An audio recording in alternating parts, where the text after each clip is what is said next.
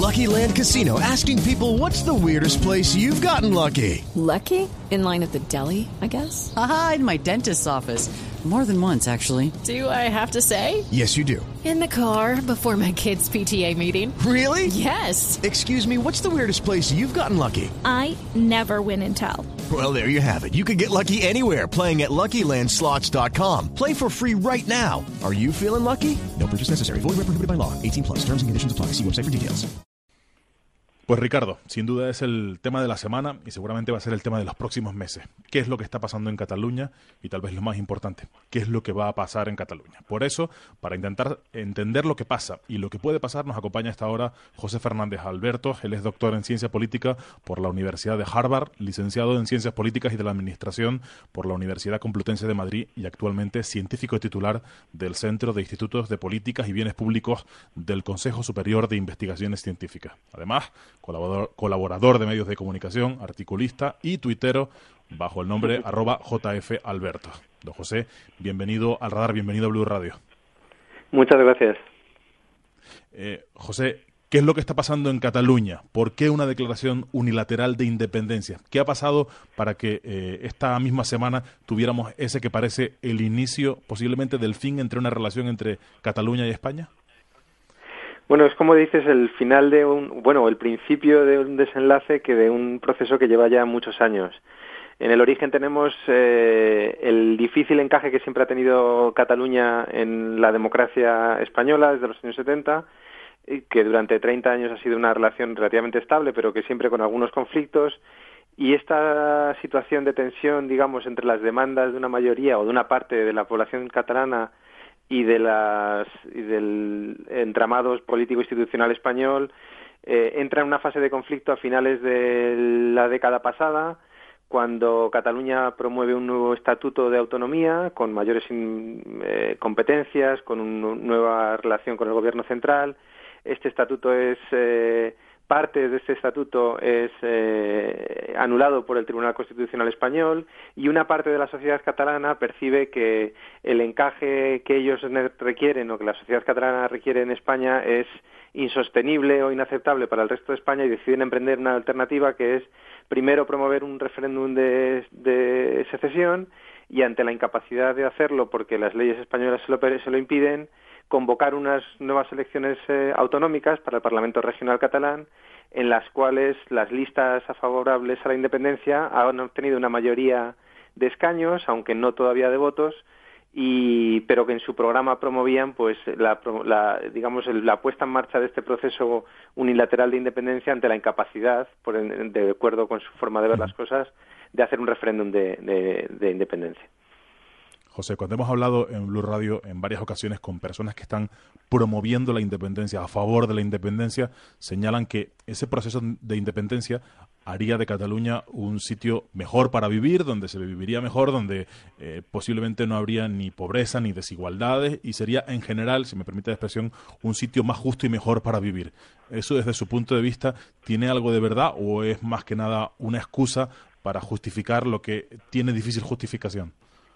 Bueno, en cierto sentido es parte eh, de la propaganda de los defensores de la, de la independencia, ¿no? El argumentar que la independencia sería un proceso que no tendría costes, que sería beneficioso no solo para Cataluña, sino también para el resto de España, que por supuesto los catalanes tendrían más recursos, puesto que Cataluña es una región más próspera y más rica que el resto del país, tendría que transferir menos recursos para las regiones y para los, eh, los grupos sociales más menos desfavorecidos del resto de España, entonces tendrías más recursos para, para los ciudadanos que residieran en Cataluña y esto permitiría financiar más servicios públicos, etcétera, pero pero esto eh, olvida que todos sabemos que los procesos de secesión son eh, pues muy contestados, con mucho conflicto, con muchas incertidumbres, con una fase de litigio legal, político, institucional ya no digamos eh, eh, digamos con violencia abierta que yo creo que es un escenario en el que el caso español está fuera del, del, de los escenarios razonables ahora pero que sí que con mucha incertidumbre económica social política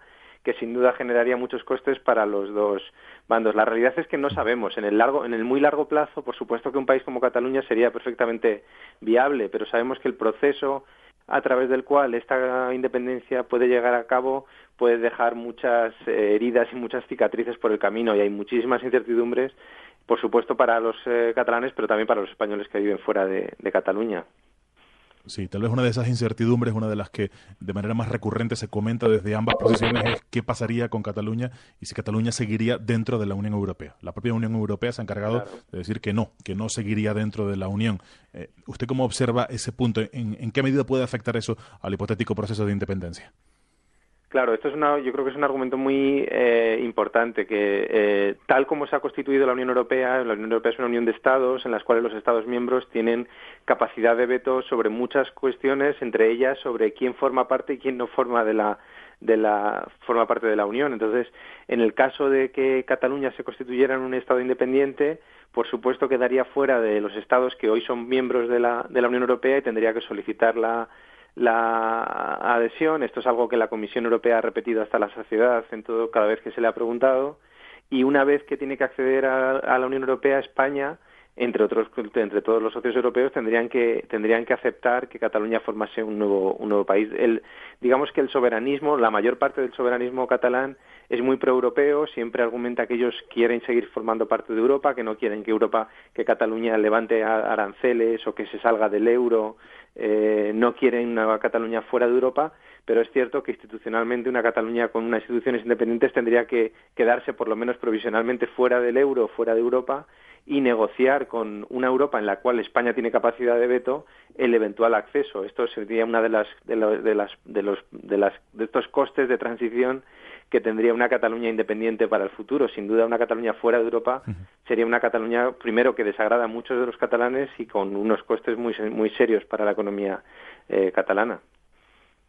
Sería, señor Fernández Alberto, el coste más importante que están pagando ahora mismo los catalanes, el de tener una sociedad que se encuentra partida en dos, dividida entre quienes están a favor y quienes están en contra, y de manera casi matemática, casi casi al 50%. Sí, esto yo creo que es el, quizás yo creo que mi, mi, percepción, así como humilde observador, es que ninguno de los escenarios extremos vamos a se van a dar. O sea, Cataluña, de una forma o de otra, seguirá manteniendo su autonomía. Eh, eh, los, España no mandará ningunos tanques a, reconquistar las instituciones catalanas de autogobierno y tampoco Cataluña se constituirá en un Estado, al menos en el, en el corto medio plazo. Lo que seguiremos teniendo es una cosa parecida a la que tenemos ahora. Lo que sí que vamos a tener es esto, lo que, lo que usted mencionaba, que es este conflicto y esta sociedad muy dividida, muy incapaz de llegar a acuerdos, muy incapaz de generar gobiernos como estamos viendo actualmente en Cataluña y visceralmente dividida en, en esta cuestión eh, sobre si Cataluña debe ser un Estado independiente o, no lo debe ser. Eh, esto es algo que muchas veces no se ve desde fuera, que, que, lo que una de las consecuencias de este proceso es que la sociedad catalana se ha dividido pues en podemos discutir si es un 55%, un 45, un 40, un 30, depende de los medios de cómo cuentes a favor o, en, a favor de un lado o de otro, pero lo que es indiscutible es que hay una, una brecha muy fuerte, casi a dos mitades entre la sociedad catalana en torno a una, una cuestión digamos fundacional, constitucional, constituyente de, de, la sociedad, que es como en qué país o en qué orden constitucional quieres vivir. Y esto es una cosa que sin duda, sin duda tiene, tiene consecuencias para la gobernanza del día a día y para la convivencia social, yo creo.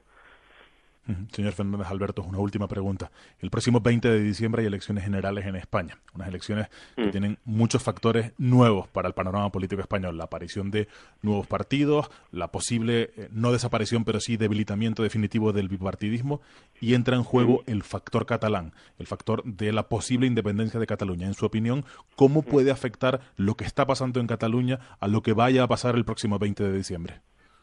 Pues esto es una incertidumbre muy, muy grande que todavía tenemos y que hasta el día 20 de diciembre seguramente no, logremos eh, resolver. En principio, lo que cabría suponer es que en la medida en la que el tema catalán cobre trascendencia, los partidos digamos, con posiciones más polarizadas en torno a esta cuestión, las que, los que tienen una posición más visceral en torno a la defensa de la unidad de España o, de, o en contra de conceder más mm, eh, autonomía a, las regiones periféricas, podrían verse beneficiados y en el caso español serían el Partido Popular actualmente en el gobierno y Ciudadanos este nuevo partido digamos de centro centro de centro moderado liberal eh, pero que con un fuerte componente también centralista en torno al reparto territorial del poder. Entonces, en principio, eso es lo que cabría suponer. Si, las, si el tema este polariza la sociedad española, estos son los partidos beneficiados. Pero también yo creo que en España la sociedad española hay un cierto hartazgo, como decíamos al principio, esto es un proceso que no es actual, sino que lleva casi una década sobre las demandas de mayor autogobierno y la reticencia del gobierno central a conceder y a negociar y a pactar un acuerdo